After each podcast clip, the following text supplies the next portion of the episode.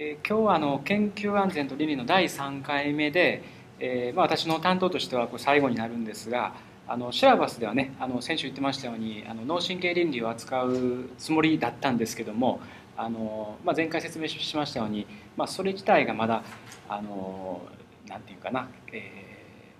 ー、まだきちんとしたですね、えー、枠組みがなかったりそれから、まあ、ちょっと半分ですね SF 的なあの部分を扱わざるを得ないようなところもありまして、えまあ、それよりかはですねむしろ皆さんが現実に関心を持って今関わっていることそしてすでに歴史のあるですね事柄をやっぱ考えていく方がいいだろうということで、え今日第3回目はですね、まあ、動物実験に焦点を当てて、えー、と考えていきたいと思います。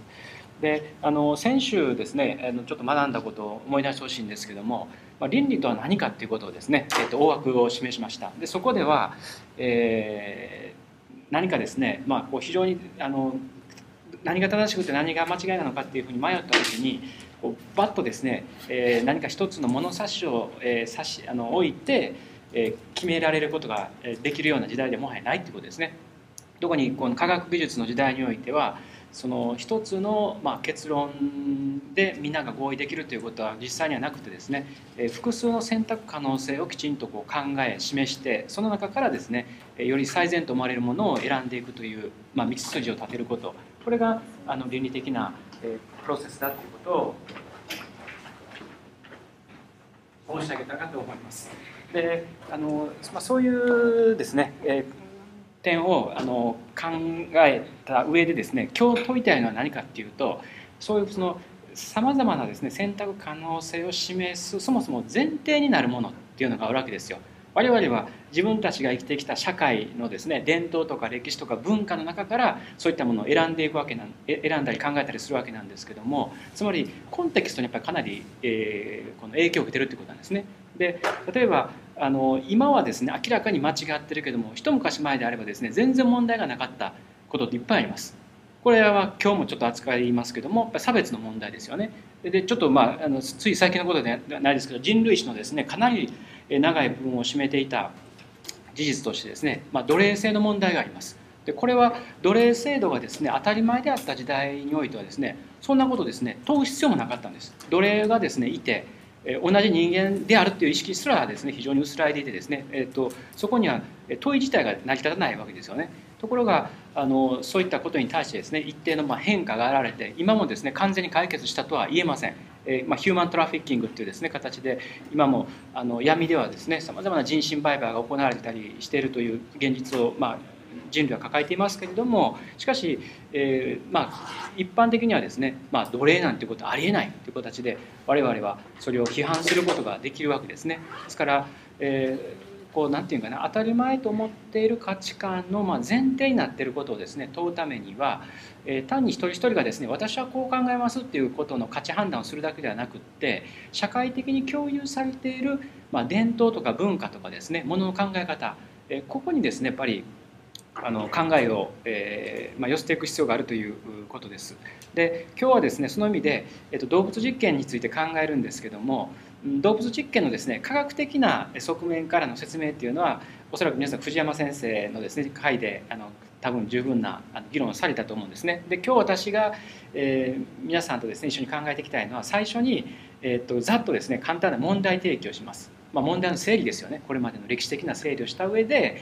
すでに皆さんにですねあの読んでいただいた、まあ、ピーター・シンガンのですねテキストを使って、え後半ですねちょっとディスカッションしていきたいと思います。つまりそういった作業を通じて、まあ、我々がこう前提としているもの自体をですね考え方自体をちょっとやっぱり疑ってみると、えー、そういうことをですね、えーまあ、あのですからですね、えー、今日話すことこれから話すことはですね皆さんが実際にやってる例えば脳科学という分野の研究にですね直接役に立つとは私は全く思いません。しかしこういった文化的な背景について知っていくっていうことはね知っておくっていうことはすごく大事だと思うんですよね。でというのはですね、えーと、日本のまあ科学者研究者はですねこういった分野非常に弱いです。で、えー、もちろん非常に優れた方が何人かおられて例えば脳科学の分野でいうとね、まあ、これ一世を風靡した方の一人にあの、まあ、養老孟司という人がいますね。まあ、彼はですねやっぱ脳ということを一つのキーワードにしていろんなやっぱりこう文化的な事象などをこう切り取っていってですね脳という視点から人間や世界を見るとですねいろんなことがやっぱ分かるっていうそういう、まあ、面白さを教えてくれた人ですよ。で、まあ、今はそうでもないかもしれませんけどもそれこそ10年15年前っていうとですねもう養老たけしの本というのは飛ぶように売れたねそういう方です。で、まあ、今で言うと、まあ、茂木健一郎とかですねそういう方がいますけどもあの、まあえーと、科学者としての資質は私分かりませんけれども少なくとも非常に優れたストーリーテラーです。えー、脳ということを切り口にして、えー、やはりその今まで我々がですね知らなかったような人間に対する見方ができる社会に対する見方ができるということですよねですからそういった語り方ができるためにはですね単にその狭い意味での脳科学という研究だけではなくって、えー、その周囲にあるさまざまな知識をですね教養として身につけておくっていうことが必要なわけですよ。でなければもうここしか知りませんというですね非常に多骨棒的な研究者にこうなってしまいかねないということですね。ですから専門性を深めると同時にその専門が持っているですね実は非常に多様なインターフェースがあるはずなんですよ。隣接するですね他の学問分野であるとか我々が住んでいるですね文化とかあるいは世界のグローバルな現象とかですねそういったことと隣接してアプローチしていけるようなですねインターフェースがやっぱり様々にあるはずですのでねそういうこう研究としての個別性をですね深めると同時に何かねこう世界にこうアプローチしていけるようなそういう視点をね皆さんにはぜひ身につけてほしいなと思います。でまあ、あのそれはね一朝一夕にできることではないんですけども、まあ、あのあのそのそういったあの問題がですね、えーと、大事じゃないかなっていうことをですね、まあ、考えるきっかけにですね、えー、今日はあのしたいしていきたいと思っています。で、えー、の動物実験、えー、に対してですねどう、まあ、判断するか。これも結論から言うとですね現状これが続いてるわけですのでやはりですね容認されてるっていうことですよ。科学の世界ではね。そしてそれ何のためか。これは後でピあのあのピーター・シンガーのあのテキストにも出てきますけども、まあ、公共の福祉っていうかなパブリックヘルスを優先したりあるいは科学の発展ということを優先した場合に、まあ、多少の犠牲はやむを得ないとそういうやっぱり、えー、一つの、まあ、大義というか正当化の論理というのは成り立つんですよね。でこれはいわば現在あるですね前提です。この前提に対してじゃあどういうふうなですね、えー、まあアプローチをしていけるだろうかっていうことがですね、え今日考えてみたいところで。えー、とまず最初に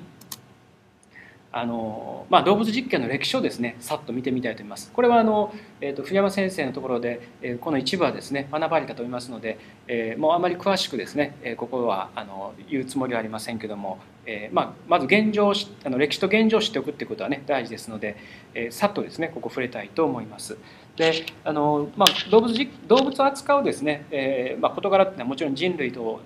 同じぐらい長い歴史を持ってるんですが科学的な手法のもとで動物がですね研究対象に本格的にされだしたのはやっぱ19世紀からです。でこれはやっぱヨーロッパがですね先進的であったんですけどもとりわけやっぱ有名なのはですねフランスのパスツールですね細菌学者のパスツールが、まあ、犬を、えー、あの実験材料に使いながら、えー、狂犬病ワクチンをですね開発しました。で、えまあ、ご存知の通りパスツールはですねこの他にもいろんなこの発明をして、えこの時代にですねフランスが、まあ、この分野におけるですねまあ、もう本当にこの非常にあの先端的な国にやっぱのし上がっていったんですね。ですから、え、動物実験をすることによってある種のブレイクスルーが起こりましたから、えー、この時代にはですね、まあ、いろんなもちろん批判もあったんですけどもその批判を抑え込むぐらいのですね科学的な成果が動物実験からもたらされたということで動物実験に対する容認的な雰囲気がですね非常に支配的になった時代でもあります。ただし後でお話ししますようにヨーロッパではですねそれ以前から動物に対する保護という視点からね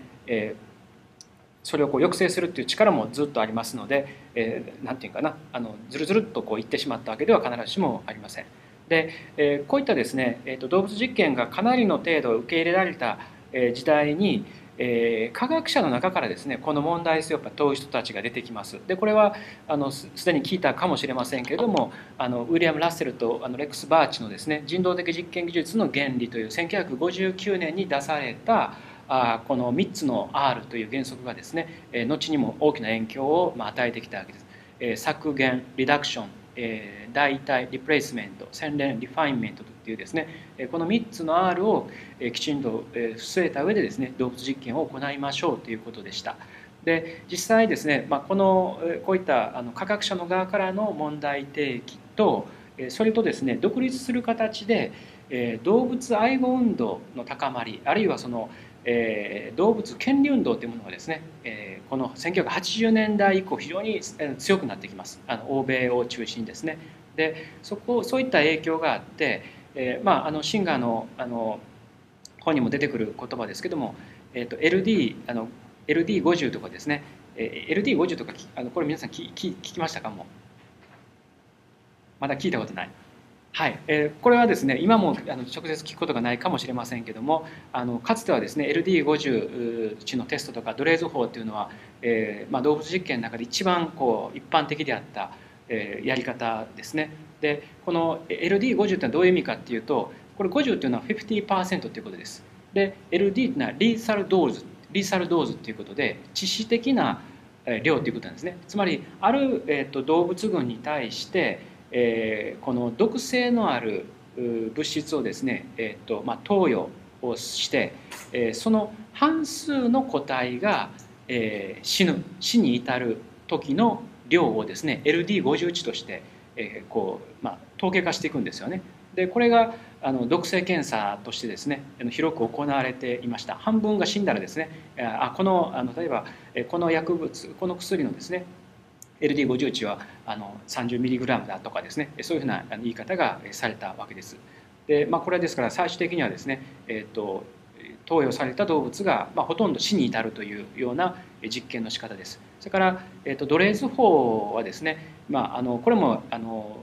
まあ、薬物の、まあ、人間にですね適用する前にあの特に化粧品とかですね人間に投与するようなあのものを、まあ、うさぎの目をですね使って実験するものなんですけれどもうさぎのですね目をまばたきできないようにまぶたを切り取ってですねそこにいろんな薬物を投与して反応を調べるっていうですねこういったものがあったんですがいずれにしてもですね科学的な根拠がえー、曖昧であるということの理由とそれから、まあ、動物保護の視点からですねこれは、えーと、かなりの程度数が減ってきました。今もあのあまり見られません。あの完全になくなったわけではありませんけれども、えー、やはり一定のですね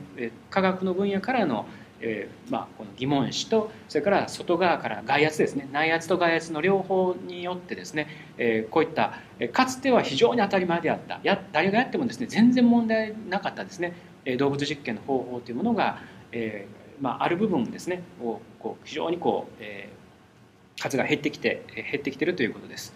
で、えっと、アメリカではですねあの1985年に、まあ、動物実験倫理委員会が、まあ、設置されてこれが、まあ、多くの大学研究所で、えーまあ、設置しなさいというですね方向が定められていきます。まあ、ヨーロッパはですねアメリカよりよりこう広範であったり厳格であったりするんですけれども、えー、日本はですねそれにだいぶ遅れてます。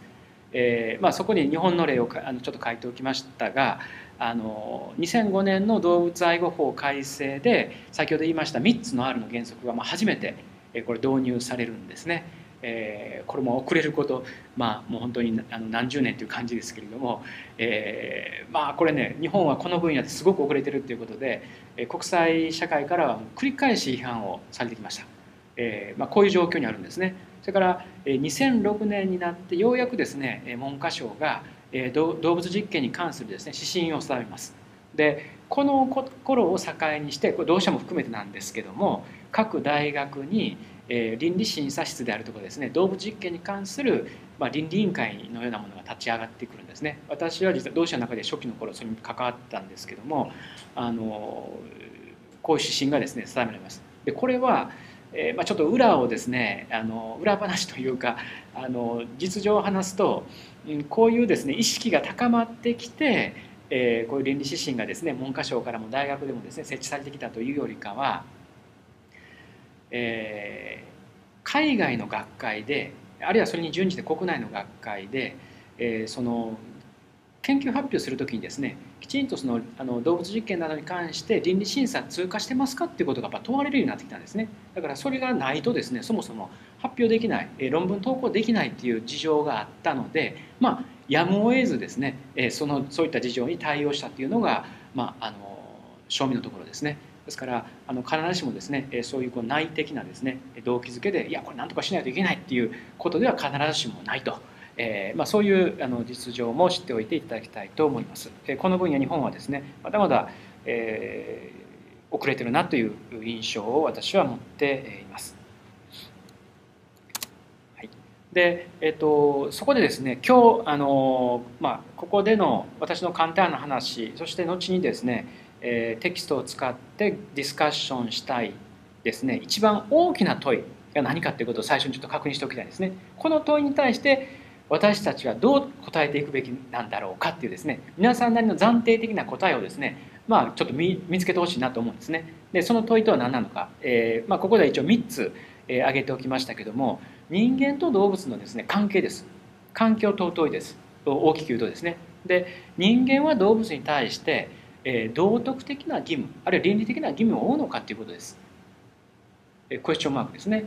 えー、これはあ当然いや特別なものは追わないという考える人もいますし今、まあ、欧米のですね議論の中では当然これは追います。え追うんですけどどの程度っていうですね程度の問題がここで問われていくんですね。道徳的な義務を負うのかどうか。でこれに連動して出てくる第2番目の問いがですね、えー、これです、えー、動物の、えー、道徳的な地位は一体何なのかっていうことです。これはですね、え耳慣れない言葉かもしれませんけども、えこの種のですね議論をする時にはですね必ず出てくる非常に重要なキーワードです。これ覚えておくべきキーワードですね。モーラルステータスという言葉です。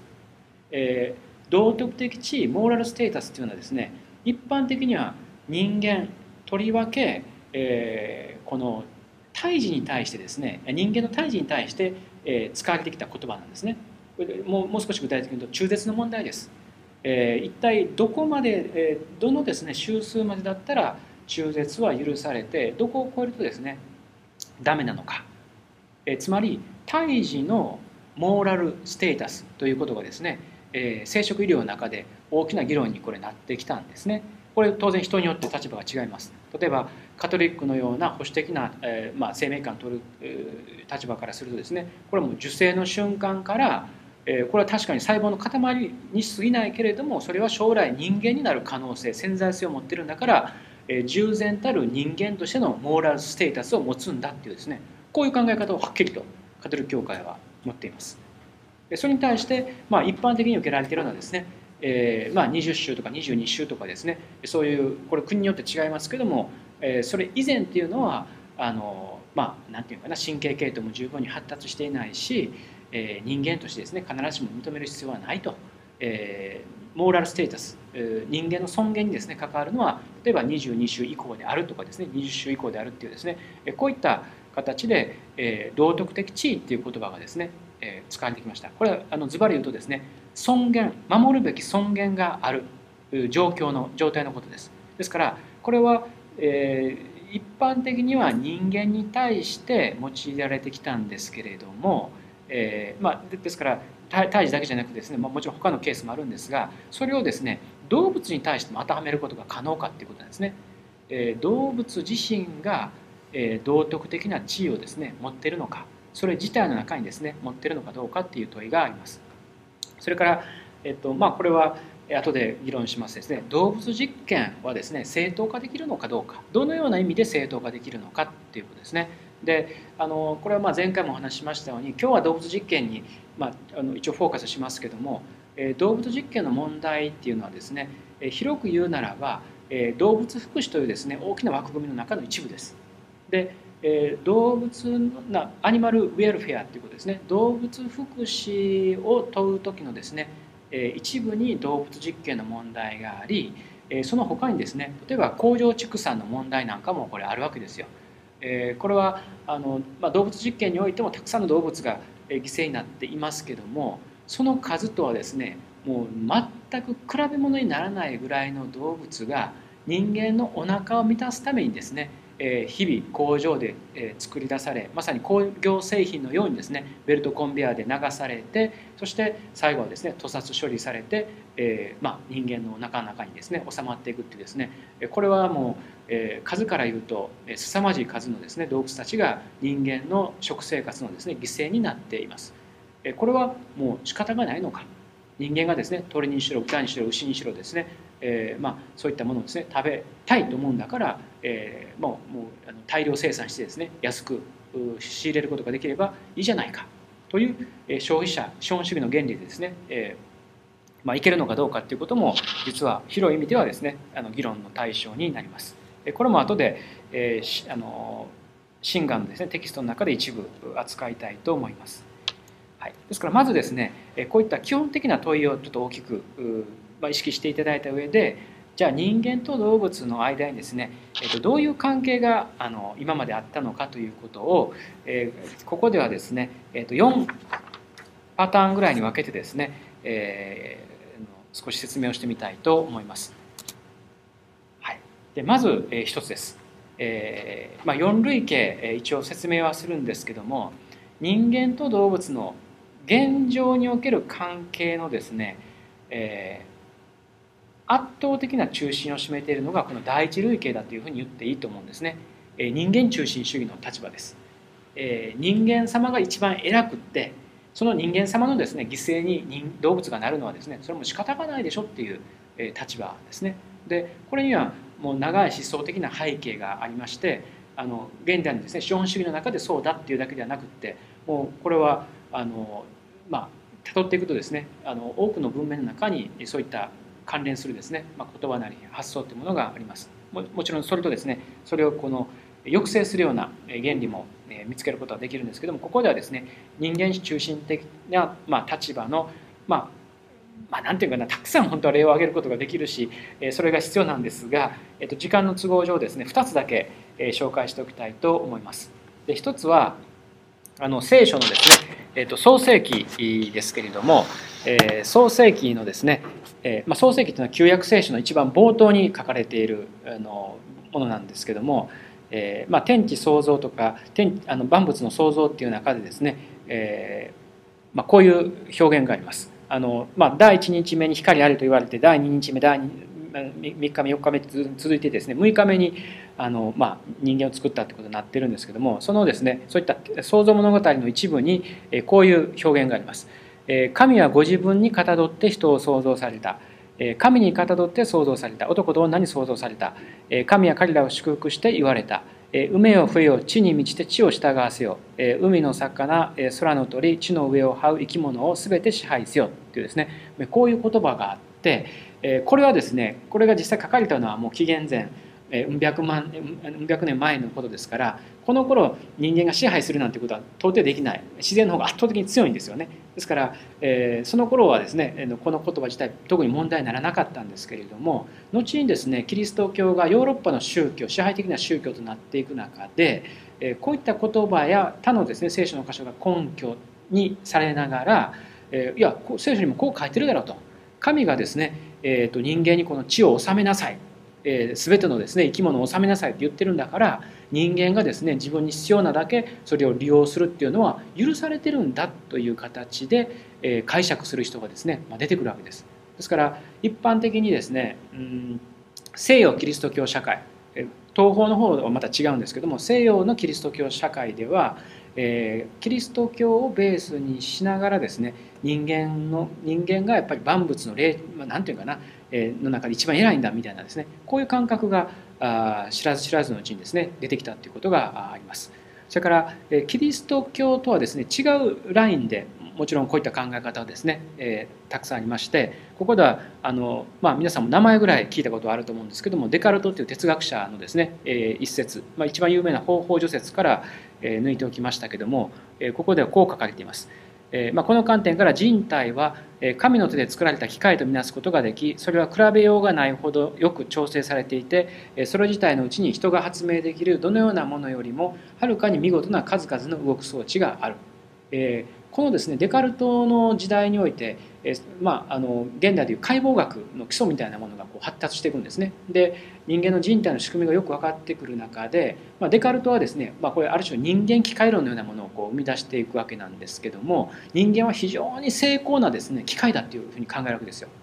そして、まあ、同じように動物も機械なんですね作られた。ところがその精巧さが全然違うっていうわけです。えー、ここではそのこと書かれてますけど別のところでですねその比較をしていて、人間がですね最高度に優れたえ、まあこう機械であるみたいなですね、そういうふうな中でだからやっぱり人間がですね一番優れてるというですね、言い方をしていきます。デカルトの、まあ、この後にですねまあ、18世紀になるとあ、まあ、このルネッサンス期そしてから啓蒙主義ですね啓蒙主義の時代の中で人間中心主義とかですねあるいは個人主義っていうものがよりこう一層強まっていきますけども西洋のですね、まあ、この思想人間観自然観動物観の中にはですねこういったキリスト教的な流れとそれからこうキリスト教から脱してきたですねこう啓蒙主義の流れとかですね両方がこう絡まってやはり西洋的な価値観をね作っていますがいずれにしても主流は人間中心主義で、まあ、あろうというふうにですねここでは一応説明しておきたいと思います。で、えただですねそのようなあの、まあ、中でもですねいくつか違うバリエーションが現れてきました。これがま2番目以降にですね説明したい類型なんですが、えーとまあ、まず2つ目がですね人道主義の立場です。で、えこれはですね、まあ、イギリスでま始まるんですけれども、えまあ、こうヒューマニズムですね、えその、まあ、動物虐待というものがですねあの、まあ、かなり平気で行われていた時代の中でそれをですね防止したり動物というですね、えまあ、ある意味で弱者ですそういったものに対して慈愛を向けるべきだというですねこういったやっぱ人道主義の精神というものが高まってくる中でえー、とこれは1824年にアーサー・ブルームというですねこれはまあ当時英国国教会の司祭だったんですけども彼が王立動物虐待防止協会をまあ設立します。これは実は今もですね続いてあの活動しているですね一番歴史の古い動物愛護団体ですけれどもえまああのアサ・ブルームの立場からするならばえキリスト教的な愛の精神ですね慈愛の精神が人間だけではなくですねえー、自らを守ることができないその弱者である動物にまでもですねこの拡大していくべきだというふうにこの考えたわけです。ですから、え、この無意味な虐待をですねするべきではないという形でその虐待をですね、ま、防止したり監視したりする教会がですね、ま、イギリスで誕生しこの後にですね、ま、イギリスはあの動物保護という点ではあのヨーロッパの中でも一番先端的ですね今でもそうです、えー、非常に関心が高い国だというふうにですね、えー、言うことができます。ですからまああのヨーロッパにおいてもですね、えー、必ずしもなんか人間中心主義一辺倒ではなかった違うですね流れが出てきます。でもう少しですね最近になるとこれ3番目の類型ですがこれ今日扱うものなんですけども、えー、っとピーター・シンガーにですね代表される動物解放運動アニマルリベレーションがですね出てきます。これは、えー、と1900まああの今日ですねあの後で読むテキストっていうのは、えー、初版がですね1975年に出たんですねでずっと改版をあのされて今も読み継がれているまあもう、まあ、ある意味で古典的というふうに言ってもいいような、えー、もう本になってるんですが、えー、それがですね大きな一つのきっかけを、えーと、作りました。で、えーまあ、ピーター・シンガーはですね、まあ、ちょっともうややこしい議論はあまりしませんけども、えー、功利主義っていうあの立場からあの彼の論を立てていくんですね。えー、功利主義っていうのは、えーまあ、あの当然人間の間にはですねさまざまな利害関係があのあります。しかし、えー、その最大多数ですねより多くの人が幸福だと思う立場をですね、えー、あの選択していこうという、まあ、功利主義の立場がえあるんですけどもえその視点からですね主差別今日のキーワードですがスピーシーシズムをですね批判します。主差別がスピーシーシズムで主差別する人主差別主義者がですねスピーシーシストですね。そういうあの新しいですね英語がこの時代に生まれてくるんですね。当時これはですね新しい英語だったのであの OECD みたいな大きな英語の辞書にもですねこの言葉は載っていません。載っていなかったんですね。今もあの簡単な日本語のあのなんていうかねあの日本で出てるような英語の辞書にはですね載っていない可能性もあるんですがこの言葉はですね今ではかなり一般的に使われるようになってきました。シンガーはですねその最大多数の中に人間だけではなくって感覚があるですね感覚的存在者全てをですね入れていこうというふうに考えます。だからこう動物もそこにこの入っていくんですね。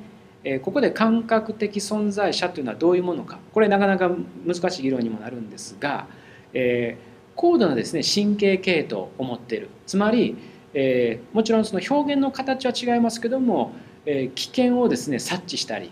あるいは例えば食べ物を得られると喜んだり、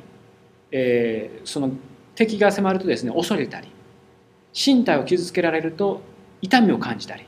こういうですね感覚っていうのは人間だけのものではないわけですよ。え、多くのですね動物がそれに似た感覚を持っています。恐怖を感じたり痛みを感じたりっていうですねそういうものに対して彼はですね感覚的存在者っていうふうなカテゴリーを当てはめていってそれはですね人間だけが占有すべきではないっていうのが彼の立場です。ですから、え、その人間であり動物でありですね、え、その感覚的存在者に対しては平等な道徳的配慮がなされるべきであると先ほど使った言葉を言うならば、えー、そのモーラルステータスです平等なですねモーラルステータスということをですね考えるべきではないかという、まあ、問題提起をしながら彼が結論として言うのはですねえ動物実験えに対する批判です。えそれと、えまあ、先ほど言った工場畜産ですね工場畜産に対する批判も彼はするんですけども、えまあ、この辺あの欧米のですねあの動物解放運動論者のえー、まあ、立派なところだと思うんですけども、えー、こういう以上はですね、えー、あの彼らはベジタリアンになるんですね、えー、動物を食べないという形で現状にですね異議申し立てをするとまあこの辺りは結構あの、えー、主義とですね行動とか一貫している人たちがあの意外と多いというふうにあの思います。まあ、あのいずれにしてもですね、まあ、こういった、まあ、あの立場を彼は打ち出して非常にラディカルなあの立論ではあるんですけれども、えー、ここをですねある程度抑えてじゃあ私たちはそれに対してどう考えるべきだっていうかということをですね後に、え議論してみたいと思います。で、えっと、4番目なんですけれども、えっと、動物の権利論の立場でこれは、えシンガーのようなですね、えっと立場と論の立て方は違いますが結論はですね非常に似ています。しかし、えー、あの、えー、功利主義の立場ではなくてですね動物そのものの中に権利があるんだっていうふうな動物動物権利論ですねまさに、え動物自体がですね、えー、固有の権利を持ってるというふうな立論する人たちがですねいます、まあ、一番有名な人がトム・リーガンという人なんですけども、えー、まあ、彼の場合にはですねノーマルな1歳以上の哺乳類を生命の主体として考えてその固有の価値をですねいたずらに侵害してはいけないというふうに考えます。これはあの当然あの今までのですね常識とは違う立場ですね。人権という言い方はあります。全ての人間それは男性女性人種の違い何を信じているかにかかわらずですね全ての人間にはですね等しく等しい人権があるんだっていうヒューマンライツの考え方っていうのはですね戦後の国際社会の中で一般的になってきましたが、えー、その何て言うかな、えーその権利というものをですねさらに動物にまで拡張していくっていうですねそういう考え方ですね。でえっとまあ、神学者の中にもですねこういったあの立場を経あのにつながる人もいます。まあ、アンドリュー・リンゼイという人はですね寛大さの倫理っていうものを立てて弱者の道徳的優先権ということを言ってですねこれは平等という必ずしも平等ではないというんですねえ強いものが弱者に対してより配慮すべきだっていうですね、えそういったあの弱者こそが道徳的優先権を持つということをより強く言います。でなければですね弱者の,、えー、あの道徳的位置っていうのはですねあのあの保たれないっていうことですね。でこれも、まあ、あのあのヒュあのアニマル・ライツっていうですね、えー、アニマル・リベレーションと並んでアニマル・ライツのですね立場っていうのはえー、まあ、大きなグループのですね2つをですね、まあ、あの成しているわけです。えー、立論、まあ、論理はですね、えー、違いますけども結論として目指しているところはかなり似てるというふうに言っていいでしょう。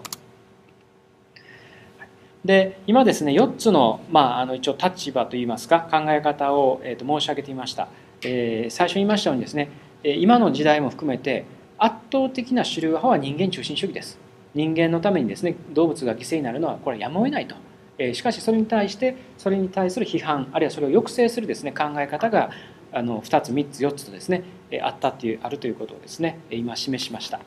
でこのですね、えー、と動物と人間の関係を、えー、ちょっとですね違う角度からえー、と見ておきたいと思います。えー、これがですねあのシンガーのテキストでも出てくるナチス時代の、動物の扱いの問題なんですね。え、ここにはですね、うんまあ、本当に多くの教訓が含まれています。えー、ちょっと忘れてはならないのですね教訓がたくさんありますのでその一部をですね、えーまあ、皆さんに紹介しておきたいんですけどもまず結論から言うとナチス時代において最もですね先進的な動物保護法がですね、えー、作られました今でもですねモデルになるぐらいにですねこれはもう非常によく作られた動物のですね保護ということを謳ったものがですねこれ作られたんですね。で、え、そこのですね、えーと、あのとこにですねあの今1938年の改訂版第一条というところのですねあの文言をちょっと読んでみたいんですけどもこう書かれています。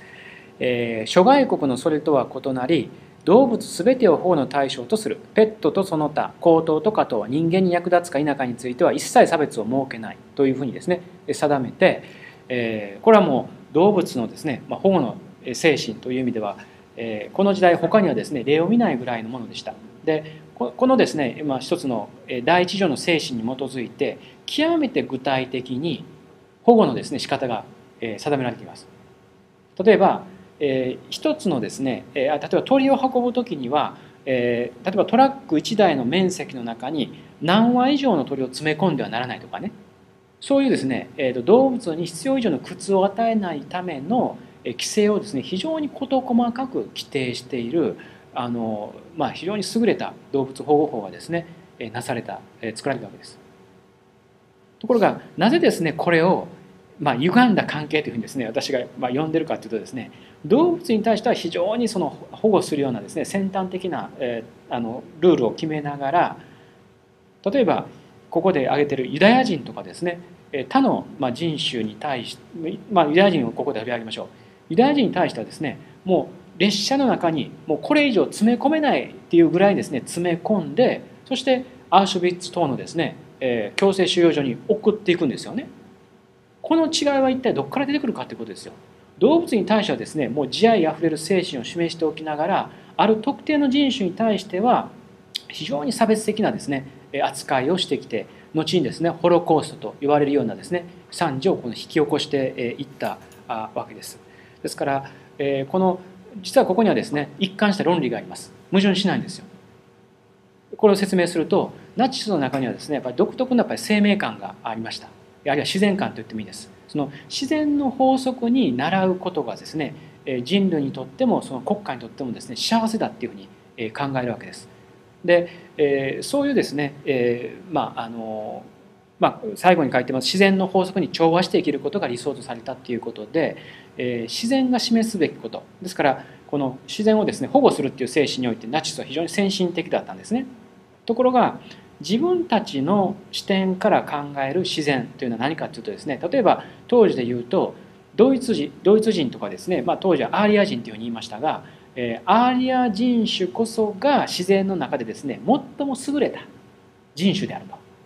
それがですね生きていくそれが栄えていくことが自然の法則であってそれが栄えるためには劣った人種が淘汰されていくのはですね自然の摂理であるというふうに考えたわけです。一貫してますね非常に。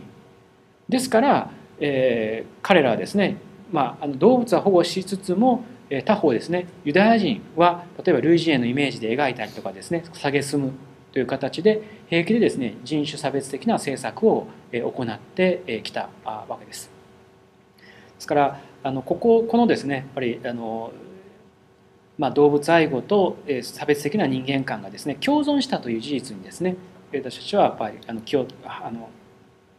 まあ、向けあの配っておく必要があります。で実は、えこのことはですね、日本にもですね、ダイレクトに関係してきます。日本のですね、まあ、例を後で挙げるんですが日本のですね、まああのまあ、しばしばこれ文化人たちが語る時にですねこういう言い方があるんですね。日本はですね昔から多神教的な風土の中であるいは仏教でいうとですねこれはあの、まあ、草木国土あの疾海成仏とかですね質仏性という言い方でもう人間だけではなくですね草にも木にもですねそれから土の中にも一切の中にですね仏性仏になるですね要素があるそういうですねもう本当に平等的な生命感をですね、えー、あのまあ何て言うかな持ってきた、えー、そういう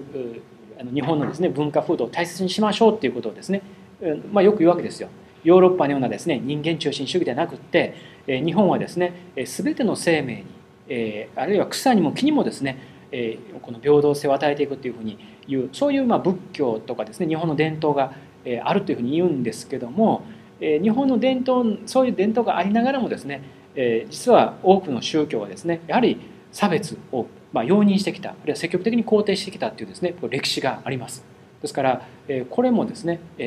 こういうところあの具合の悪いところだけですね蓋をしてそしていいとこだけをですね、ま賛美するという、ま自己賛美ですねこれに対してもやはり批判的である必要があります。で、えっと、次にいきたいと思うんですが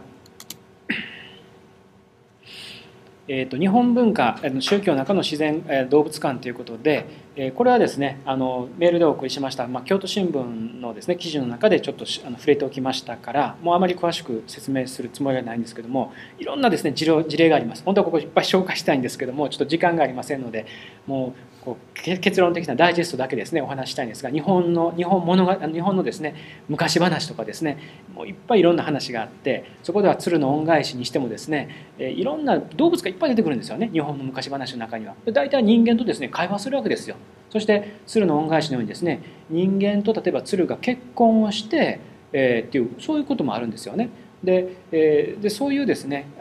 さまざまな人間との密接なつながりを語る中でえー、もちろんそこには違いも、えー、語っていく悲しさとともに語っていくんですが人間がですねやっぱり動物を犠牲にしなければ生きていくことができないそういう存在であるっていうことをですね、えー、やっぱ覚えるようその痛みとか感謝を覚えるようなですね回路っていうものを日本はですね伝統的に今持ってきたというふうに言うことは、えー、できます。ところが、えー、そういう日本社会もですね、えー、特にやっぱり19世紀後半以降え、近代化とかですね、えまあ、の産業化、え、技術化っていうものが進んでいく中で動物と人間のですね対称性というものかつてあったようなですね動物に人間が生きていくために動物の命を奪わなければならない。そこにはですねやっぱりいろんな駆け引きがあったわけですよ。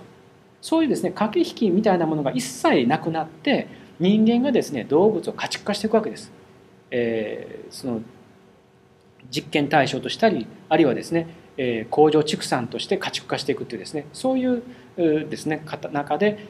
かつてあったような対称性というものがですね完全に崩壊していきます。で、こういう途上プロセスをですね描いたあのまああのなていうか非常に優れた作品をですね例えば宮沢賢治の中に見出すことができます宮沢賢治のですね多くの作品これ動物がいっぱい出てくるんですけどもですね動物の悲哀であるとか動物の側からの人間に対する異議申し立てですよねそういったものがですねたくさん描かれていてまさにこのあの、まあ、トランジションですねそのあの移行期におけるですねその何て言うかな問題をですね非常に繊細に扱った作品がですね宮沢賢治の中にあります。まあ、あるいはあの宮沢賢治って言ってもですね皆さんあのもうあんまり読むこともないかもしれませんけども、まあ、ちょっと今の素材で言うとですねスタジオジブリのですね宮崎駿のあの作品の中にもこの手のテーマっていうのはたくさんありまして、えーまあ、例えばあ「もののけ姫」などはもうこの典型ですよね、えー、人間がですね鉄を作るような技術を、えー、使い自然をですね、えーししあのまあ、侵犯していく自然にですねどんどんこう、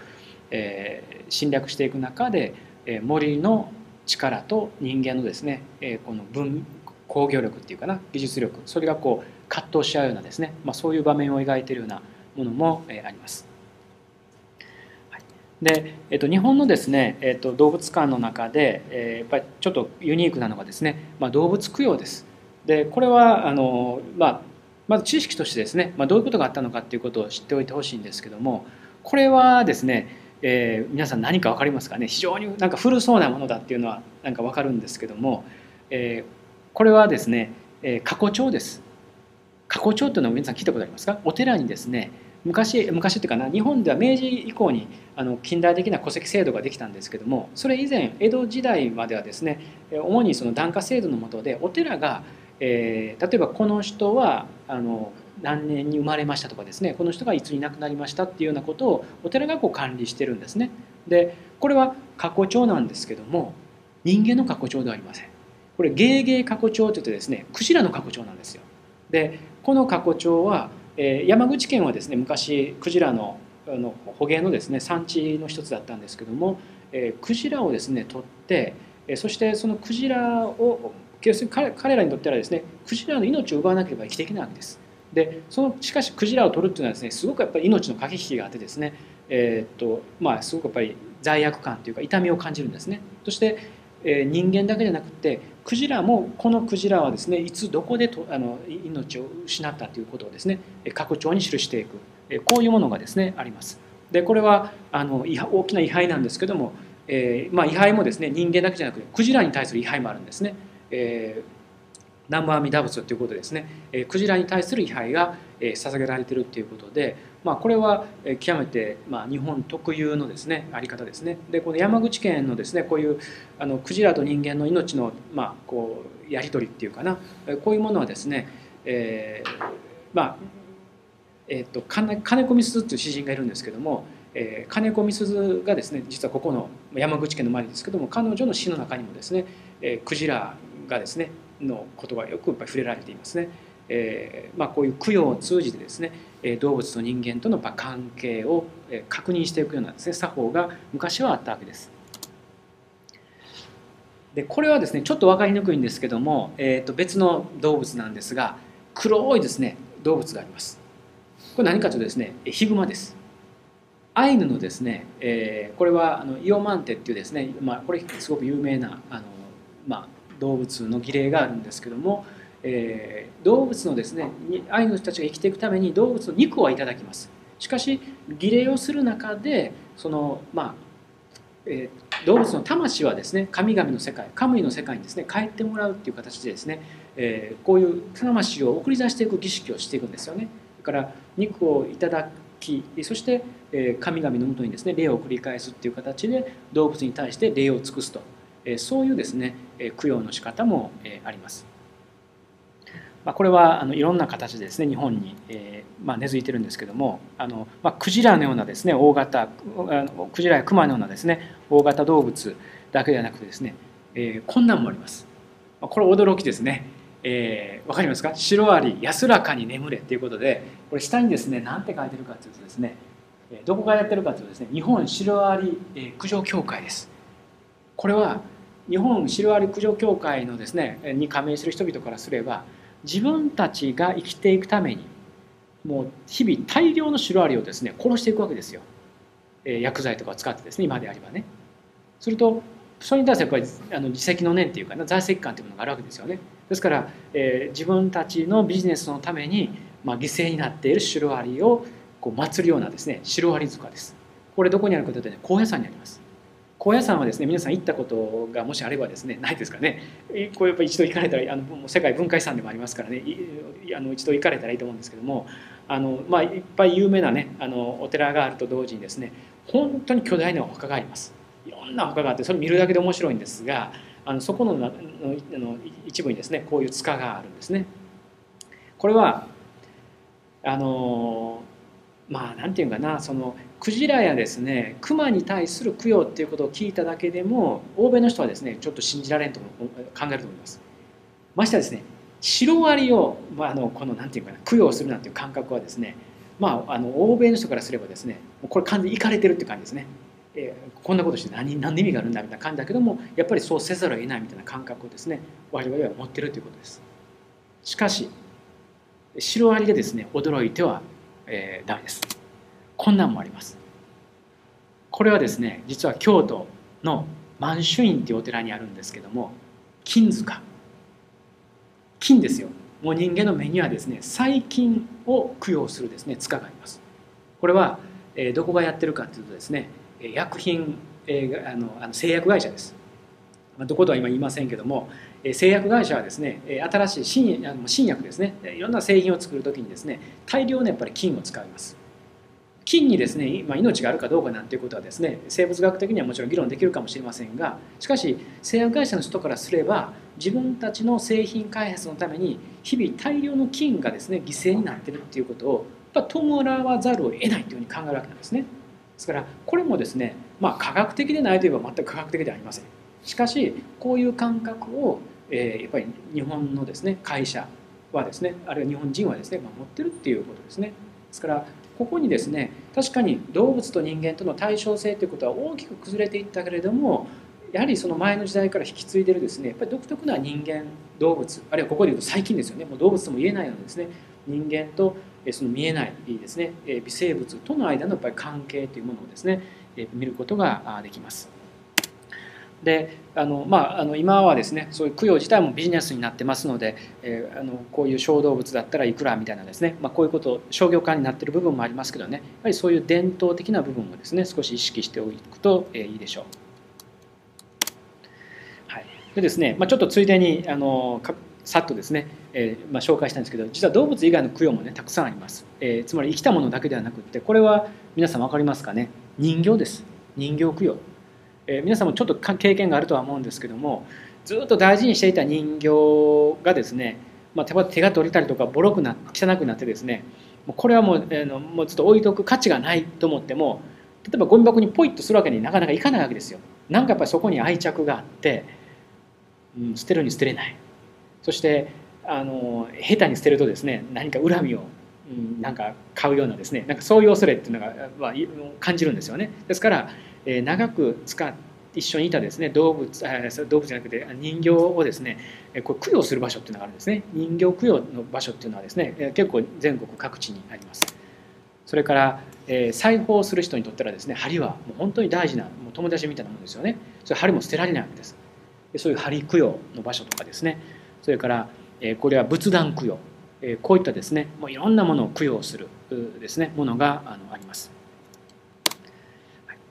で、えっと、もう一度ですね動物に戻ると、うん、動物実験ということもですね日本人の感性には、えー、一定のですねやはりあのなんていうかなこう負荷をかけてきました。だから科学のためにそれは許容されるっていうことだけでですね押し切ってきたわけではないんですよ。でこれはですね、えーまあ、日本でおそらく一番古いと思われるあの動物あの実験のですねあの慰霊碑ですあの上にまああのこれ、まあ、大無字っていうかなあのサンスクリット語が書かれててですねちょっと仏教っぽくあの上にはですねちょっと見えにくいんですけどもあのお地蔵さんがですねあのお地蔵さんのようななんか仏像のようなものが彫り込まれてるんですけどもえこれはですね、えっと、京大にあるものです。えー、ですから国立大学でですね、えー、まあまあ、こういう異例のですね式が実際に今もこう行われるんですけども、えーまあ、こういうですね古い日があのあります。それから、えー、っとこれはですねあの同志社、えー、女子大学です、えー、実験動物のですね、まあ、慰霊祭同志社ではですねあの慰霊というと動物に霊を認めるようなことになるので同志社では、まあ、一応キリスト教なのですね記念式っていう言い方を、まあ、好んでするんですが、えー、同志社女子大学であの薬学部ができた時にですねやっぱり実験動物大量に使いますのでこの慰霊あの日がですねあの慰霊式か記念式記念の日がですね作られて、えー、こういう形でですねあの、まあ、薬学部にいる学生さんたちが、まあ、おそらく1年に1回ですね決められた時にあの、まあ、記念式をですね行うっていうことがなされています。まあ、こう手を合わせてですねこういうふうにしてるんですけどもまあ、これ何をしてるかよく分かりませんね。えー、何のために何に対してこう手を合わせてるのかっていうのはよく分かんないですよ。ですから私はですねもうこんなナンセンスなことはもうやめろっていうふうによく言ってきたんですが、えー、これはですね皆さんご存知の人も多いと思います。えー、京田辺キャンパスのあの向こうにあるのはですね維新館なんですね維新館の手前のところにですね、えー、慰霊碑があってこの慰霊碑見たことある人いますか？誰もいない。あの生命科学部でにおられた方これ全然あのこういう何かあったことご存知ないですか？いと通ったことはあるけども気づかなかった。ああえ出たことありますか？出たことある。あはい。え何年に出ましたか？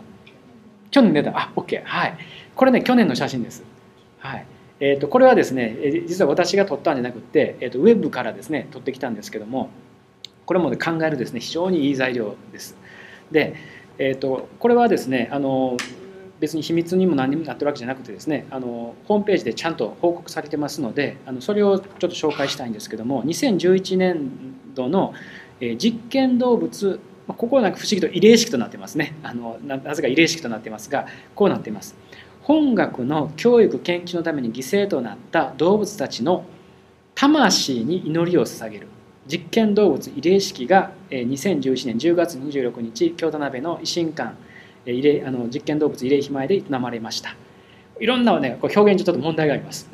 ただ今ちょっとあの突っかかると読めないのでまず読みますね。あの魂とかですね、えー、そもそも魂があるのかっていうところから議論しないといけないんですが、えー、開設4年目となる維新館動物実験施設を含む本学の動物実験施設ではこの1年間にマウスやラットウサギなど昨年の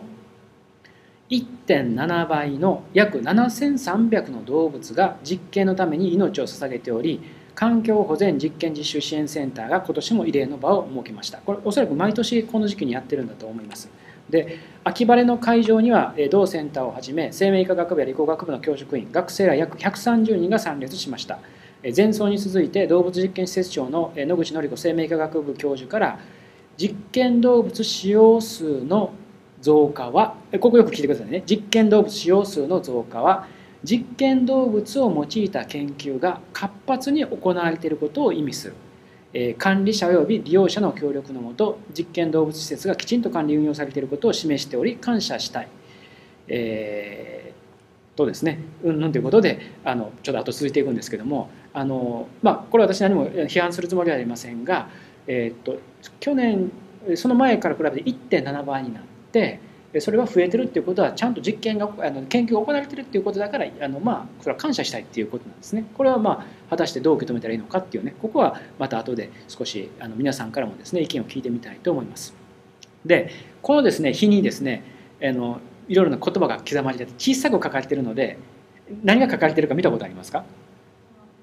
詳しく見たいですね。はい。これ私最初もこんなことすんなって言ったんであの聞かれたんですねこれ作りたいからえー、何か考えてくださいって言ってですねいやもうこんなもう形だけのことやめておいた方がいいんじゃないですかっていうふうに私は言ったんですけれどもいやこれ作らないと日本の場合はですね動物愛護団体からですねクレームが来るんですって大学にね。やっぱこう作らざる作らないとダメなんです何とか考えてくださいって言われてこれ実はここに書かれてる碑文はですね私が考